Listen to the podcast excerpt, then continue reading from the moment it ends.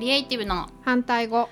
こんにちはライターのとちおえみです。菅原さくらです。このポッドキャストは一応クリエイターである2人が日々感じる疑問について意見を交えていく番組です。はいよろしくお願いします。さくらさん喋るのうまいよね。あ本当ですか？でもライターのって最初に言わないとこっから聞いた人は私は何者だと思ってんなと思いながら今喋ってました ライターのます。さくらさんね。はい。で母でもあると。はい。2ですな。歳半の息子がいます。はいで今日のテーマがフリーランス40歳の壁はあるか。はい。私はすごいこの最近のですねと。ちおさんの動きが気になっていて。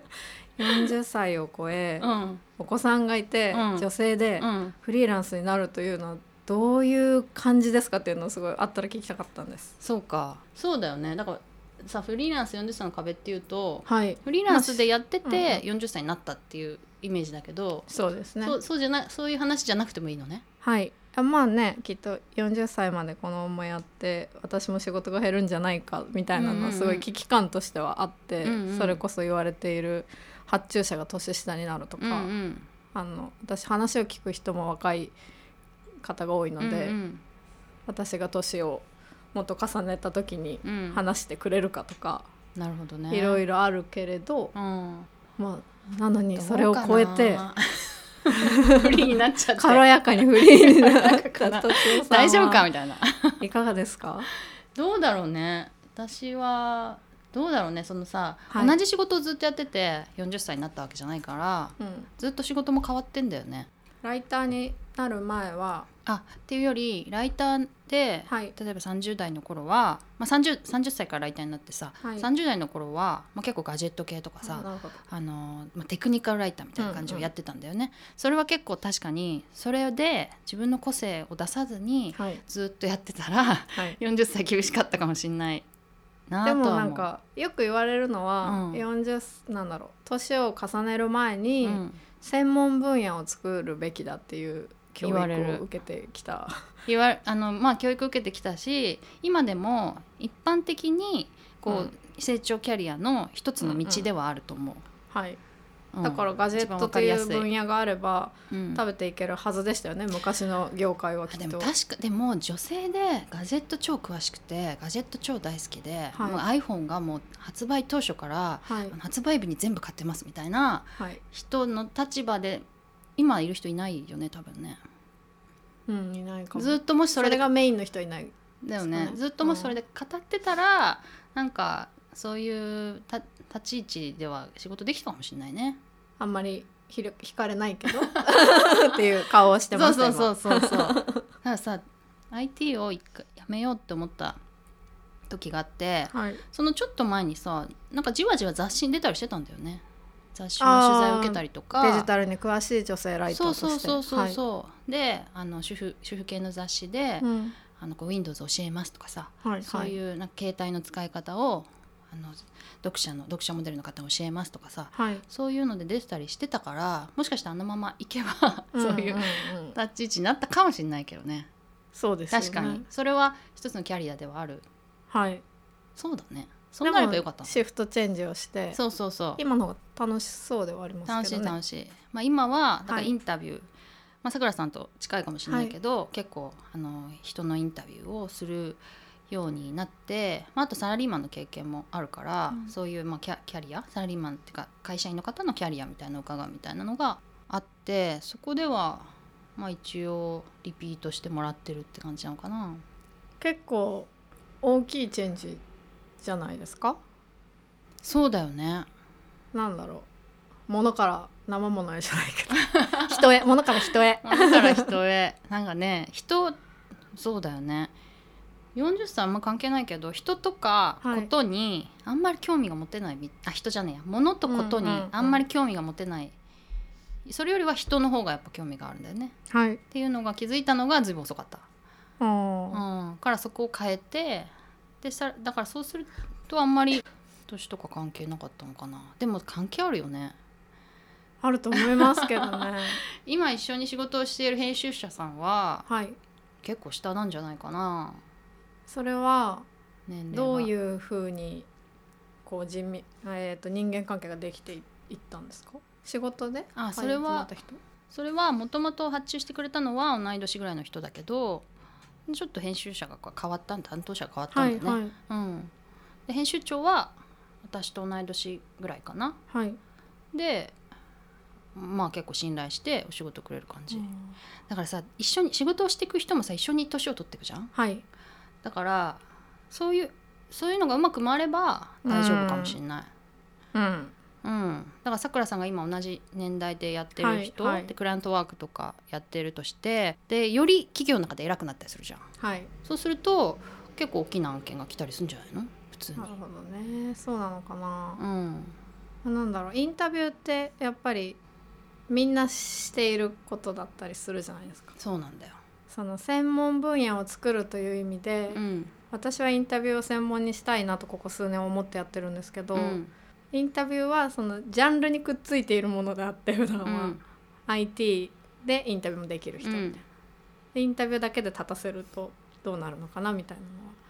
インタビューだけで食べていけるのかな？ある40超えてもみたいなのがあったりする。でなんかちょっとテーマと違う話してます私。いや全然大丈夫。そう。そうそう。わかる。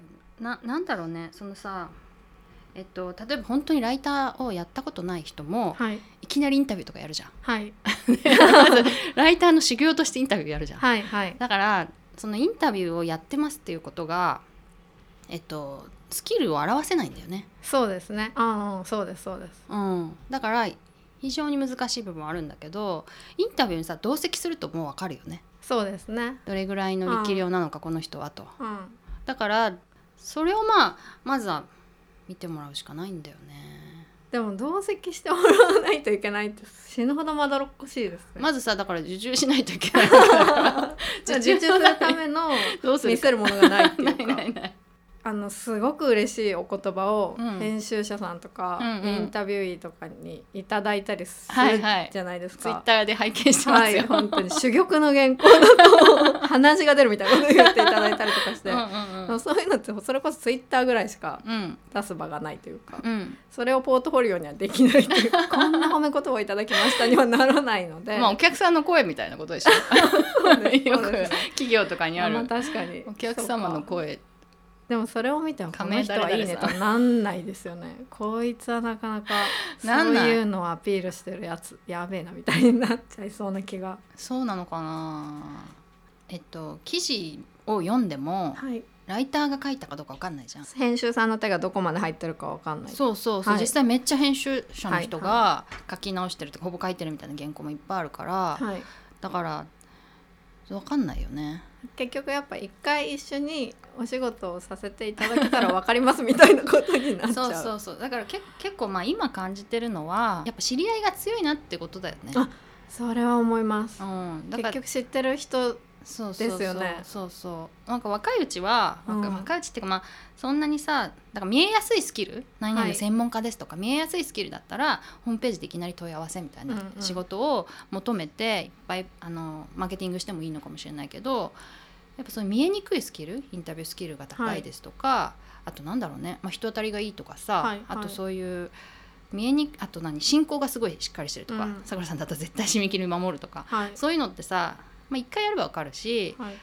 そういう見えにくいスキルは、まあ、人づてにうん。やるしかないのかもなって最近はちょっと思うんだけど。思います。うん。まあそれがうん。こう年を重ねるとなんかうん。なんだろう、人づてって例えば編集者さん同士がお話をしている時に、この案件誰かやってくれる人がいないかな。あ私の知ってるライターさんでさくらさんっていう人いますよみたいに思い出してもらってうんうん。話が来るみたいなのうんうがん結構多いんじゃないかなと思うんですよね。その時にあ私が知ってるさくらさんいますけどあでもちょっと結構もうベテランの方だしもしかして忙しいかもしれないしなみたいな感じで惹かれちゃうみたいな。フットワークちょっと重いかも子供も育ててるしみたいな。っあるかもていうのをが起きやすくなるのでは40歳とか50歳とかになるとっていう想像です。わかる。で本人にさはい、本人を知ってれば比はいべられるじゃんさくらさんと花子さんで、はい。この案件はどっちがいいかっていうのを比べてさくらさんの方がスキルがあるかさくらさんって思うけど人に紹介した時って、はい。まあ子育て中、まあ、インタビューうまい。スペックだけ見るとね。スペックで比べはいるしかないから、難しいかもね。で私が最近思ってるのは、はい。メディアなんかライターさんをいっぱい知ってる人はい。といくらつながってもあんまり実りがないなってことだねそこで突出するような分かりやすいスキルがないからってことですか？そう、ん。そう。じゃなくてライターさんってとちおさんしか知らないんだけどって。い うっていう言い方き言い方嫌だけど言い方嫌だけど権力者。はいはい権力者とか、あとはこうなんはい案件いっぱいか持ってる人、ね、案件いっぱい持ってる人とか知り合いの多い人ライター信頼できるライターさんとちおさんみたいない感じで、思いついてくれる人。で普段はライティングの仕事そんなに持ってないけどたまになんか出てきた時誰か紹介してよって言われた時にあなたが浮かんだんだよねみたいな人がありがたい。ありがたい。今だって確かにいるなってなってますもん。だからあのさ私さコルクラボにねはい。コミュニティに入る時に、はい。ライターのコミュニティに入入るかそのライターが別に全然いないコミュニティに入るかってやっぱり比べたわけ。はい。それでやっぱりライターがいない方にしようってこれはちょっといやらしいけど戦略的に考えた。ブルーオーシャン。そこで直接的にメディアの仕事は来なくても、うんなんかちょっと、うん。ちょっと斜めから面白い仕事が来るんじゃないかなって思って。なるほど。でさメディアの仕事なんか替えがああるしあとさ、はい、ギャラももう固定じゃん、媒体はそうですね。媒体はそうでしょ、うんで、まあ、クライアントワークだったらお金はいいけど手間が超かかるとかさ、はい。あとはまあ自由度が少ない自分の色を出しにくいとかうん。いろいろあるけど、両方できる仕事がパラパラっとあるんじゃないかなって、あとひうん。うん広がりもさあるんじゃないかなって思って今はそこかなと思ってるよ。正し正しいとか言ってすごいそれは。でさどこにでもあんね書く仕事って、はいそうですよ本ね当にそうだよね。うん。で書く仕事が必要ない企業なんて一個もないから。うん。だからまあそこで、まあ、ちゃんとそこにお金をかける気持ちがある企業であれば、どこでも役に立てると思うんだよね。うん確かに、その人の話を聞いて文字に起こすっていうスキルさえあれば、うん。それのクオリティがちゃんと高けれうんば、うん。どこでも役に立てる。確かに。それという考すごいなえでございますよ。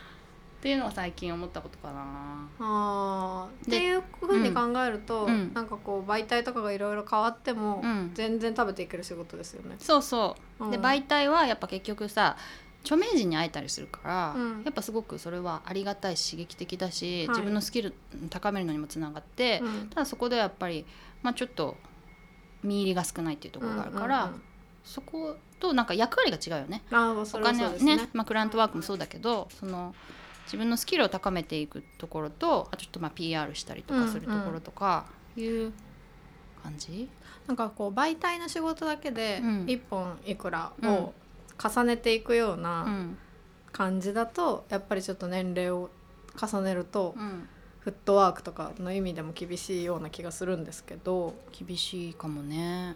クライアントワークとか、まあ、そういう企業の仕事とか、うん。どこにでもある書く仕事みたいなことだと、うん、全然不利にはならないかもしれないですね。ならないと思うよ。うんうん。ううん。ん、でクラウドソーシングがさ脅威になるかと思ったけどうん、なんないじゃん。なんない。